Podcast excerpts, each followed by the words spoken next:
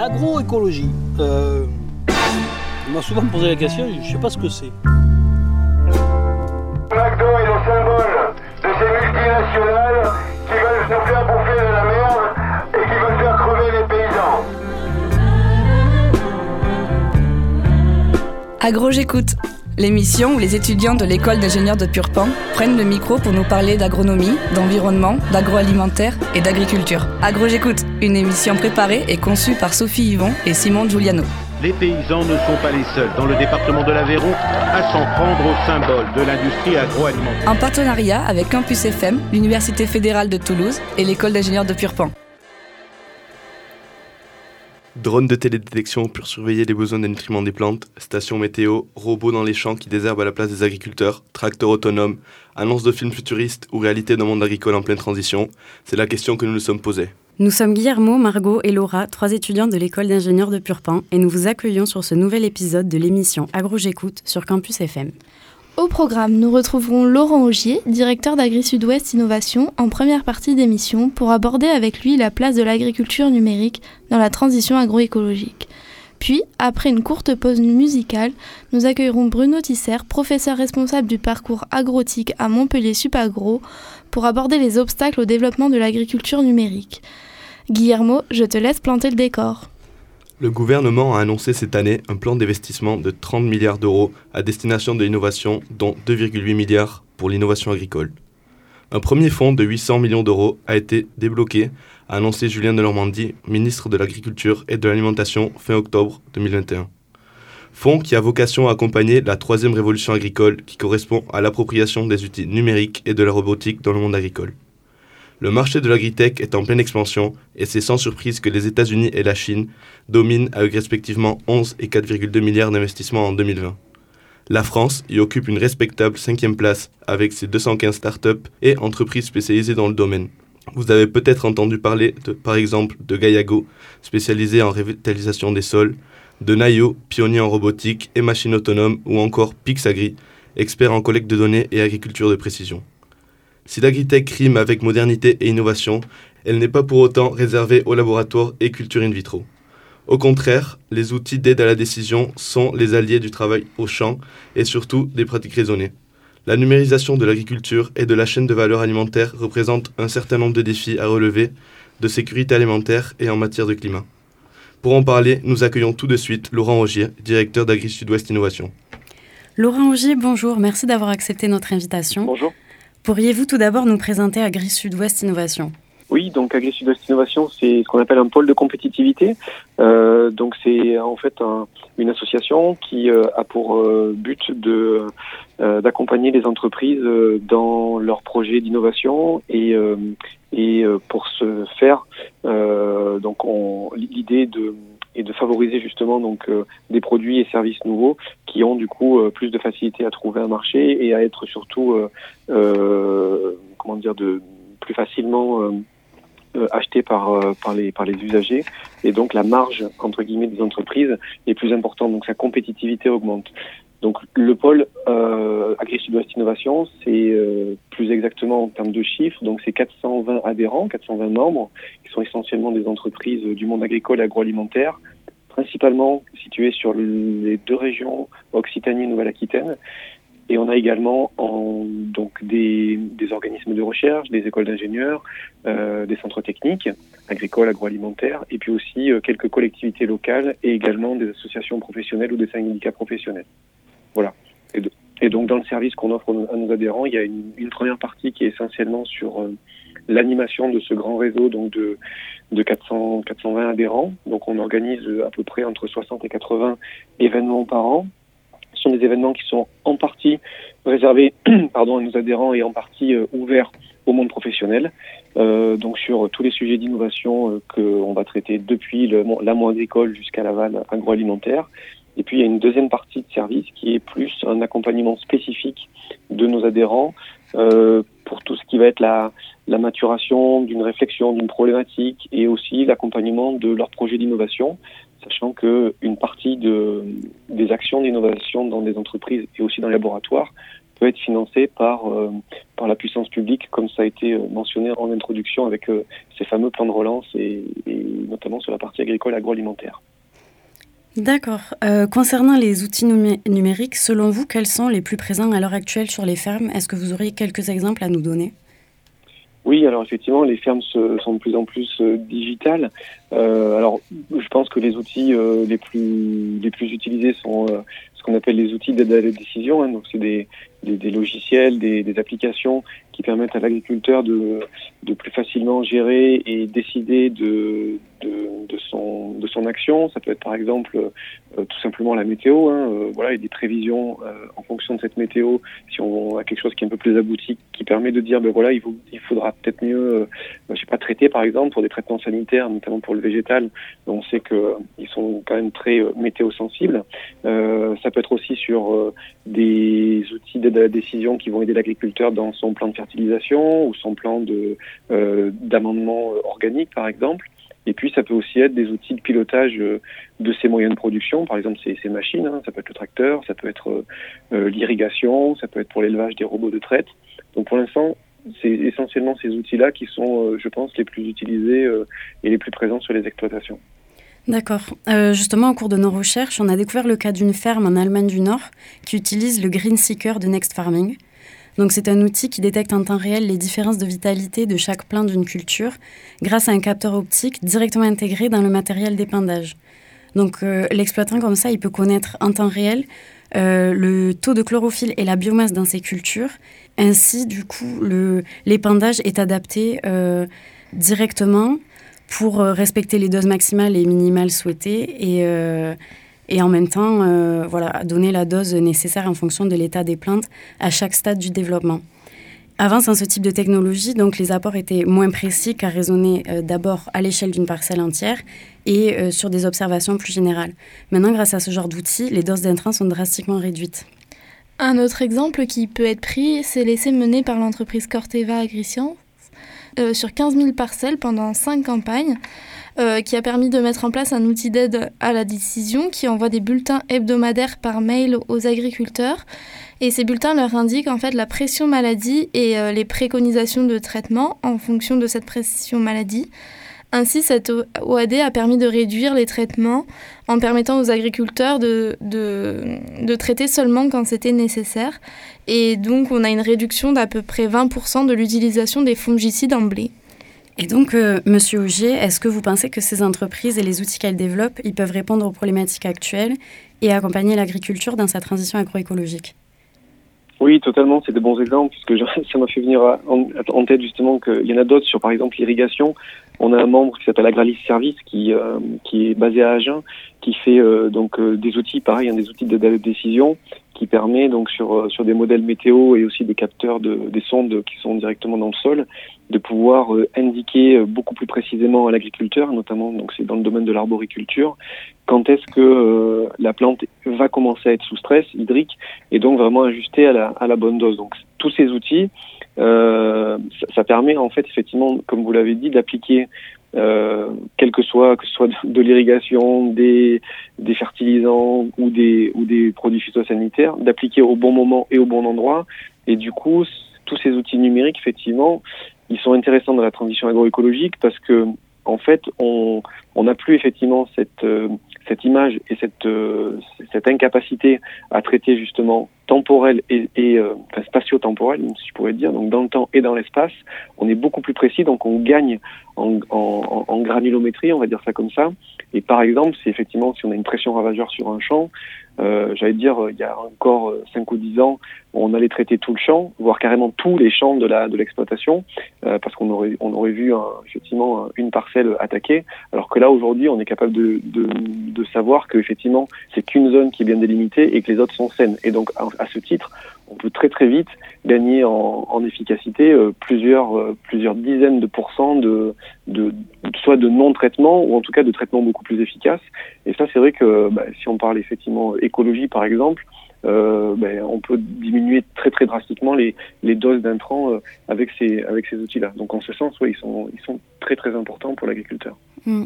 Euh, pour illustrer justement un petit peu les économies qui peuvent être faites, le Centre commun de recherche de la Commission européenne a calculé que la fertilisation modulée pourrait réduire les émissions européennes de 6,5 mégatonnes équivalent CO2 par année, soit 6,5 millions d'allers-retours Paris-New York en avion. Donc ce sont quand même des quantités énormes. Et une dernière question pour vous, Monsieur Augier. Euh, nous l'avons évoqué, donc il y a une offre très large d'outils d'aide à la décision aujourd'hui, de robots, d'applications, etc. Euh, Est-ce qu'il y a un risque que les agriculteurs se sentent saturés avec une telle diversité de choix ou ne savent pas, ne sachent pas vers, euh, vers quoi se tourner? Ben oui, et puis j'allais dire, je pense que c'est déjà le cas en fait. Donc ça c'est le problème, c'est qu'il y a tellement y a tellement d'offres de la, j'allais dire de l'entreprise, la petite start-up, la petite start-up c'est pas négatif, mais la start-up qui va offrir un, morceau d'une solution ou une solution très spécifique, mais qui sera pas forcément facilement intégrée dans tout un logiciel de gestion de l'exploitation, jusqu'aux très gros, au, contraire, qui sont, euh, qui, qui offrent un panel de, de, solutions très larges et qui parfois peut-être sont pas tout à fait toujours adaptées euh, à l'agriculteur et qui, parfois aussi sont monomarques. Donc euh, c'est vrai que c'est c'est assez euh, assez compliqué et cornélien le choix que doit faire un agriculteur ou même plus spécifiquement par exemple une coopérative agricole hein, pour l'ensemble de ses adhérents quand elle va devoir effectivement euh, euh, finalement prendre le pari de, faire un partenariat ou d'acheter tel ou tel logiciel ou tel ou tel outil et ça, c'est vrai que aujourd'hui, c'est un petit peu le, le risque. Alors, c'est vrai, voilà, les questions, ça va être est-ce que mon truc il va être interopérable avec les outils que j'ai déjà? Est-ce que si j'ai cet outil, est-ce qu'il aura, euh, si, si, je prends l'exemple des coopératives, est-ce que cette entreprise, euh, je sais pas, des fois il y a des petites startups, ils sont 10 ou 15 personnes, est-ce qu'elle est-ce qu'elle aura la capacité de déployer cet outil auprès de mes milliers d'adhérents pour les pour les plus grosses euh, pour les plus grosses coopératives? Et, euh, et est-ce que effectivement c'est la bonne solution, tout simplement en termes après de d'efficacité par rapport euh, à, à, tous ces outils numériques, parce que c'est vrai que l'agriculteur, il voilà, il c'est pas un informaticien, il est déjà euh, mécano, agronome, euh, ingénieur et autres. Donc c'est vrai que ces, ces outils-là numériques, ils, on voit pas toujours exactement comment tout fonctionne et je pense qu'effectivement c'est compliqué pour lui euh, et il y a besoin d'avoir des gens qui aussi qui les aiguillent sans doute dans leur choix. Les centres techniques sont là pour ça, les coopératives agricoles aussi, les chambres d'agriculture, mais euh, je pense qu'effectivement c'est un peu compliqué. Merci beaucoup Monsieur Augier de nous avoir éclairé sur le sujet.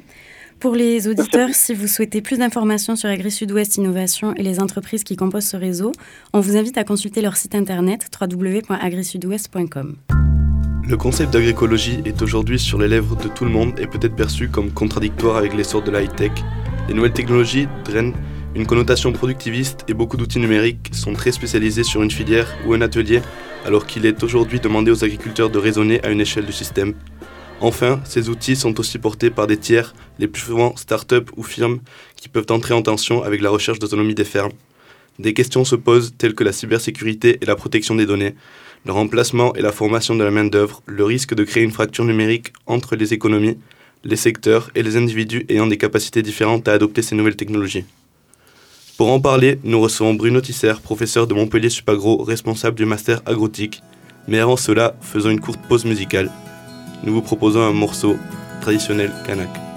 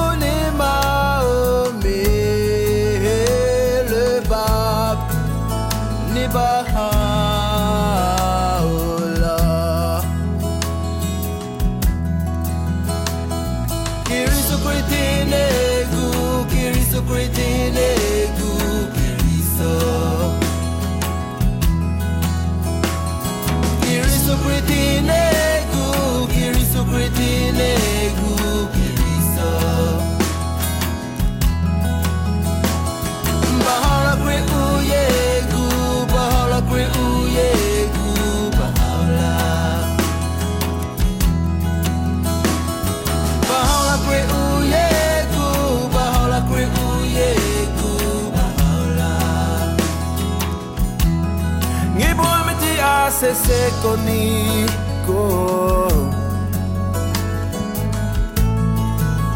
Urine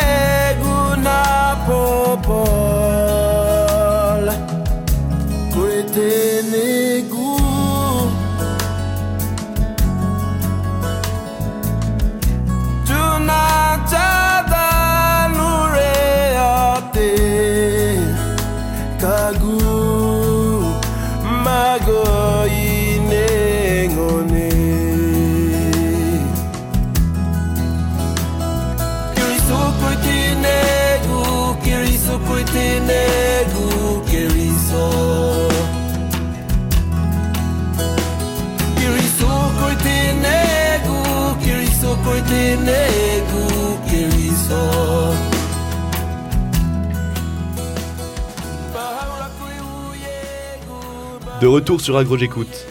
Après avoir évoqué les places des nouvelles technologies dans la transition agroécologique avec Monsieur Laurent Augier, directeur de Agri Sud-Ouest Innovation, nous nous interrogeons sur les freins qui pourraient contraindre le développement en agriculture. Pour y répondre, nous recevons Bruno Tisser, responsable en parcours agrotique à Montpellier Supagro. Quels seraient les impacts d'une agriculture connectée et en réseau, basée sur les machines robots et déployée dans le monde entier? Quelle quantité d'énergie devra être mobilisée pour réussir un tel exploit? Le développement rapide de nouvelles solutions agronomiques est un terreau fertile pour développer de nouveaux outils digitaux, des plateformes web en tout genre, augmenter davantage notre connectivité. Bref, tout cela va très vite et il est difficile de quantifier les impacts. Outre la théorie effrayante du contrôle de la planète par les robots, l'apparition de l'intelligence artificielle dans l'agriculture représente de gros enjeux sociaux et environnementaux. Accroissement des besoins énergétiques du secteur et dépendance accrue en ressources minérales rares, l'impact environnemental serait-il vraiment amélioré? Perte de lien avec la nature et du sens du métier d'agriculteur? La question de l'accès aux données et de leur propriété la baisse des emplois agricoles dans la mesure où certaines tâches seront substituées par des robots, l'augmentation du capital dans les exploitations en augmentation qui freine l'installation familiale? Monsieur Tisser, bonjour. Merci d'avoir accepté notre invitation. Nous venons d'évoquer quelques limites au développement des nouvelles technologies en agriculture. Pouvez-vous nous exposer votre point de vue à ce sujet-là? Quand je discute du numérique en agriculture, euh, je fais toujours des analogies. Euh, C'est-à-dire que c'est le, citoyen, euh, même là, euh, vous en tant qu'étudiant, hein, euh, vous utilisez du numérique pour vous former, pour vous connecter, pour vous pour, pour échanger. Et donc du coup, effectivement, il y a il y a des aspects toujours bah, positifs sur le numérique, et puis effectivement, il y a, il y a, des aspects sur lesquels il faut être très vigilant hein, sur la propriété de la donnée, etc. Et je pense que pour l'agriculture, c'est exactement la même chose. Hein, C'est-à-dire que bah, vous avez aujourd'hui des, c'est un métier qui est particulièrement pénible. Et donc à partir du moment où euh, on peut réduire euh, une partie de, de, la pénibilité de ce travail, euh, ben le, le, le, numérique peut présenter euh, des opportunités. Je vais vous donner un exemple tout simple, hein, c'est euh, le développement des, des, robots de traite, par exemple. Euh, aujourd'hui, bah, c'est une grosse question. Hein, qui va aller s'installer dans la Creuse, dans des départements qui sont euh, pas faciles, quels sont les jeunes qui vont s'installer pour euh, être quelque part esclaves de la traite euh, le matin à 6 heures et puis le soir à 19 heures, tous les jours de la semaine, hein, samedi, dimanche, jour férié, etc.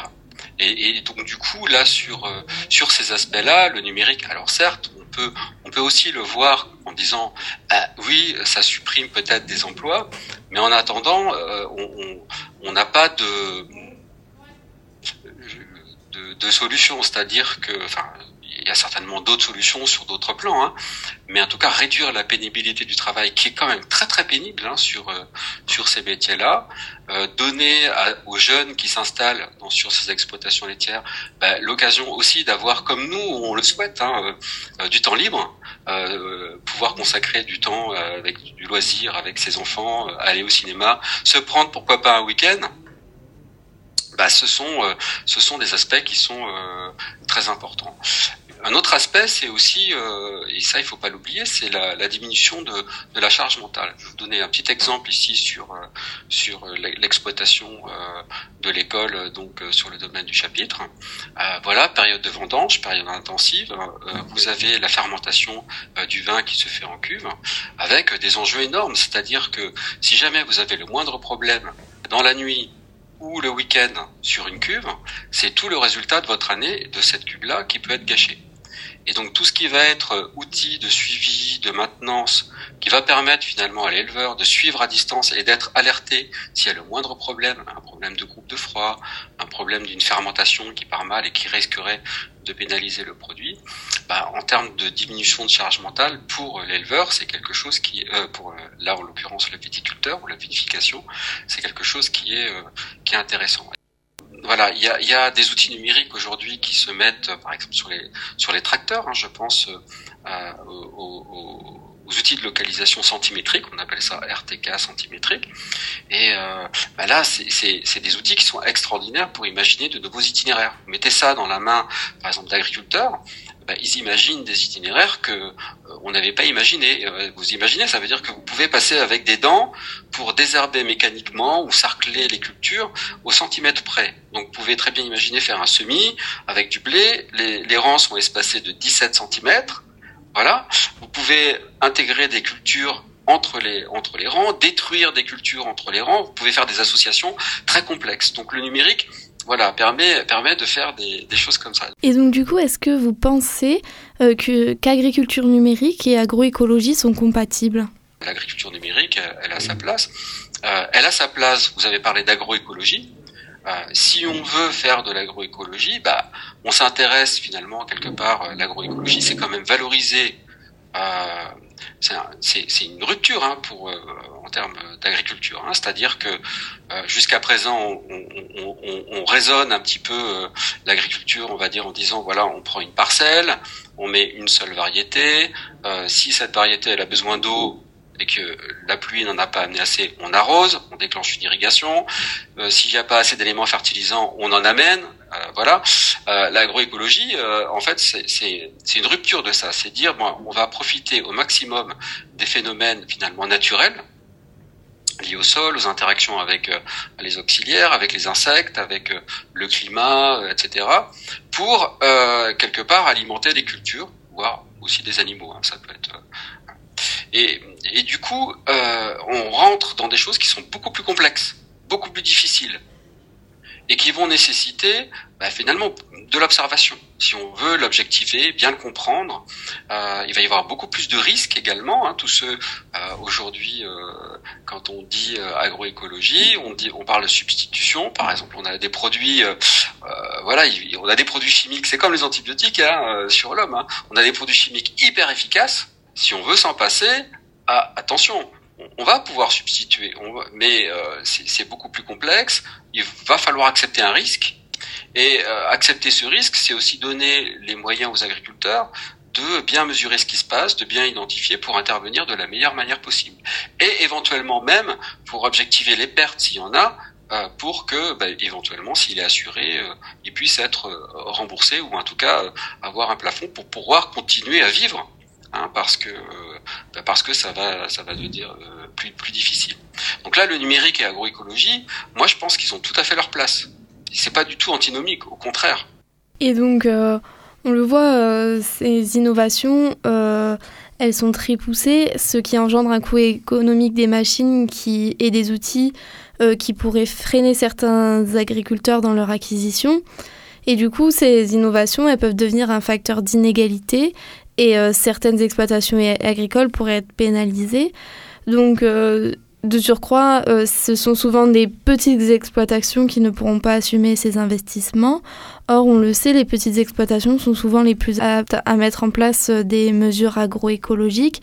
Finalement, est-ce qu'on ne pourrait pas se trouver face à une, dualité avec des grandes exploitations hyper connectées qui récupèrent une grande quantité de données face à finalement toutes petites exploitations moins équipées, plus sensibles aux imprévus et aux aléas qu'elles pourront moins anticiper?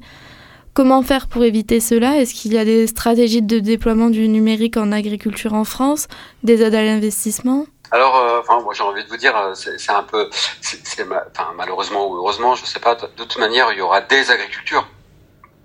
Hein. Donc il y aura, euh, je pense, c'est- déjà un petit peu le cas. hein. Alors, en Europe occidentale, d'une manière générale, notre système agricole repose sur des structures familiales. Hein. Donc, euh, même si on a des grosses exploitations, euh, ça reste des structures euh, familiales. Ça, il faut pas l'oublier. hein. Il y a quelques cas particuliers, notamment en viticulture, hein, par exemple, où on peut avoir des investisseurs, des négoces, des choses comme ça. Mais voilà. Aujourd'hui, c'est- un peu déjà le cas, c'est-à-dire qu'on a, on a déjà des structures qui sont intégrées, qui sont d'une certaine taille, qui côtoient des petites exploitations. Pour moi, effectivement, il y a un enjeu, mais moi j'ai envie de dire l'enjeu, il est pas là, quoi. Euh, alors c'est horrible ce que je vais dire, mais c'est l'enjeu, c'est le consommateur. C'est-à-dire euh, si, euh, voilà, on, achète des produits, voilà, enfin, comment vous dire ça. Aujourd'hui, la part de la nourriture dans, dans le budget d'un d'un Fran- euh, c'est euh, un peu- c'est- c'est c'est 13%. Voilà. Dans les années 50, c'était 40% du budget. Et euh, ça, donne quand même, euh, voilà, ça veut dire que euh, notre agri- l'agriculture euh, conventionnelle, productiviste, etc., a quand même permis de baisser le, prix euh, du, de, de, de, de la nourriture. Moi, je pense que, enfin, si on veut maintenir une petite agriculture agroécologique avec des produits de très haute qualité, euh, bah, il a pas, enfin, il faut que le consommateur accepte de repayer beaucoup plus cher euh, sa nourriture. Donc déjà, enfin, moi je, je rejette la, la responsabilité, c'est-à-dire que la, la- la- il me semble que le numérique ne, ne provoque pas, euh, il ne fait qu'accompagner les choses. Alors il peut provoquer euh, euh, des choses, mais euh, alors il peut même les, euh, il va les, les peut-être les amplifier, mais c'est pas lui qui provoque, euh, c'est pas lui qui va faire que notre agriculture va se concentrer en grande structure. Voilà. Alors ça c'est ça c'est un premier point. Et à partir de ce moment-là, euh, voilà, j'ai envie de dire moi les, les sociétés de services, les startups, etc. qui vont vendre des services numériques, bah, elles elles vont s'adapter au marché. Si le marché c'est euh, des petits agriculteurs qui veulent des objets à 20 euros, j'exagère, hein, si euh, bah, s'adapteront à ce marché-là. Si par contre euh, elles sont pas capables de fournir ce service-là, bah, les agriculteurs ne pourront pas. Et pour ce qui est de la propriété des, des données, est-ce qu'il n'y a pas un risque pour les agriculteurs de devenir complètement dépendants des collecteurs de données pour avoir accès à ces outils? Est-ce qu'il y a des législations sur ce point-là? Alors après, évidemment, il y a tous les enjeux que vous avez mentionnés. Hein, euh, donc, euh, quid de la propriété de la donnée? Mais j'ai envie de dire, comme vous, j'imagine que tout, un chacun, vous utilisez des réseaux sociaux, euh, vous utilisez Facebook, vous utilisez Twitter, vous utilisez, voilà, bah, effectivement. alors, la- l'agriculture, ça fait peut-être plus peur parce qu'on on est sur quelque chose qui assure l'alimentation. Et donc, du coup, il y a, y a une notion de, de risque euh, ou d'appropriation de quelque chose dont on sent que c'est euh, c'est euh, fondamental quelque part pour l'humanité. C'est- la production de nourriture. hein. donc euh, donc effectivement, ça fait ça fait un peu peur si euh, on imagine des gros opérateurs qui qui, qui, qui- ont la mainmise sur sur sur sur sur des productions, qui font de la spéculation, etc. On, on perçoit bien les enjeux qu'il y a. Mais j'ai envie de dire. Au- Aujourd'hui, on, on- pour l'instant, enfin, on, on est loin de ça et il faut mettre en place. Et ça, c'est le politique. Il faut pas oublier qu'en Europe, par exemple, on fait partie, euh, on est dans un espace qui est certainement le, le plus régulé, le plus protégé euh, au niveau de, au niveau du numérique hein, et, et- et de la donnée. Il y a encore des progrès à faire, naturellement, hein, mais voilà.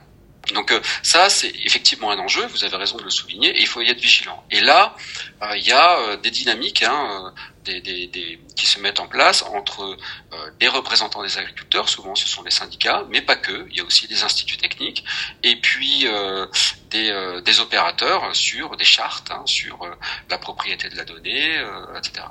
Une dernière question. Aujourd'hui, 55% des agriculteurs français ont plus de 50 ans. Euh, cette partie de la population n'a pas grandi avec les outils euh, numériques, euh, même si aujourd'hui ils s'y adaptent. Pensez-vous que le peu de formation à l'utilisation de ces outils pour les agriculteurs est un frein au, développement de l'agriculture numérique sur les exploitations agricoles?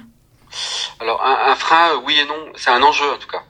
En fait, il y a, y y a- alors j'ai envie de dire que le- finalement le frein c'est pas tant les agriculteurs, ça va être plutôt euh, tout le tout le niveau intermédiaire qu'on oublie souvent. Hein. C'est euh, les concessionnaires, c'est-à-dire en gros euh, vous avez euh, vous connaissez, hein, mais des, des structures qui vont vendre le matériel euh, et accompagner en fait son utilisation, son installation. Vous avez naturellement les chambres d'agriculture vont assurer euh, quelque part euh, le suivi des, agriculteurs. Et puis vous avez des conseillers, donc euh, voilà, donc ils sont souvent soit issus des coopératives, soit issus de, de, de distributeurs, on va dire. Alors je simplifie, hein, pour voilà, c'est beaucoup plus complexe que ça, mais je simplifie. Et c'est cette couche-là qui est finalement qui est finalement qui- qui- qu'il faut accompagner dans le numérique. Par la formation continue, par de la formation, parce que c'est des gens qui ont déjà leur métier, ils sont déjà en place. Pour certains, ils ont beaucoup d'expérience en agronomie, en agriculture, etc. Et, l'arrivée de, d'outils numériques pour eux, bah voilà, c'est pas quelque chose qui est euh, qui est évident. Et donc du coup, le- l'enjeu c'est comment euh, accompagner tous ces gens-là pour suivre, euh, en gros, le, le, le- le déploiement, pour euh, accompagner aussi les agriculteurs, pour qu'ils soient à l'aise dans l'accompagnement des agriculteurs, et surtout qu'ils n'en privent pas les agriculteurs. Voilà. C'est-à-dire que euh, vous imaginez, hein, euh, moi je suis, euh, je sais pas, technicien quelque part, je suis euh, techno euh, techno réfractaire ou en tout cas on m'a jamais accompagné, je, je sais même pas utiliser un, je sais pas moi, ma boîte email. Vous imaginez que ça va être quand même un enjeu pour euh, pour cette personne-là pour continuer à travailler et pour continuer à être crédible même auprès des auprès des agriculteurs. Même si son expertise est très bonne. Merci beaucoup, Monsieur Tisser, d'avoir répondu à notre invitation et d'avoir enrichi nos échanges. Guillermo, je te laisse conclure. Donc en conclusion, comme nous avons pu le voir euh, tout au long de cette émission, les nouvelles technologies sont un super allié de la transition agroécologique qui permettent de réduire les intrants mais aussi la charge de travail pour les exploitants. Toutefois, il y a encore de nombreuses recherches à mener dans le domaine des nouvelles technologies dans l'agriculture. Les impacts environnementaux doivent être étudiés et faire l'objet de recherches plus poussées. Par exemple, il existe peu de littérature scientifique sur les impacts de l'agriculture numérique sur la consommation en énergie et en matières premières minérales.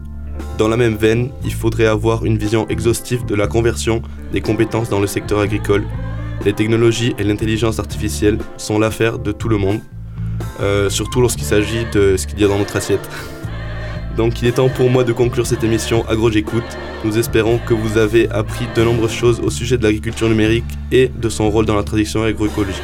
Nous tenons à remercier la radio Campus FM de nous avoir permis d'enregistrer dans ces locaux, mais aussi l'école d'ingénieurs de Purpin et l'Université fédérale de Toulouse qui accompagnent ce projet depuis trois ans maintenant.